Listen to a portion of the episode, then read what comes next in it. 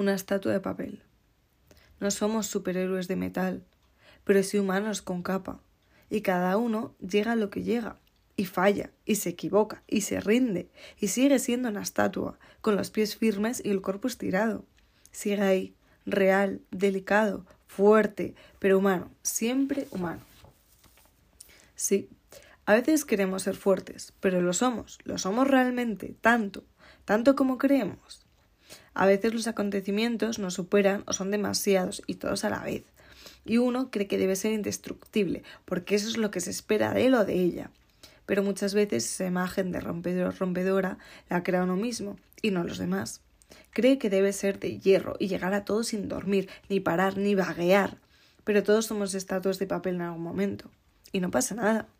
No llegamos a todo, y nadie debería esperar la perfección del otro, y si lo hace es porque ve que él o ella no es capaz, pero que tú sí. Y eso es bonito, pero rompe a uno, desgasta, lo ablanda y hace que tiemble, que el papel se arrugue y pierda su forma, que nos perdamos y ya no sepamos quiénes somos, ni cómo, ni cómo se ha llegado hasta ahí, ni cómo salir de ahí.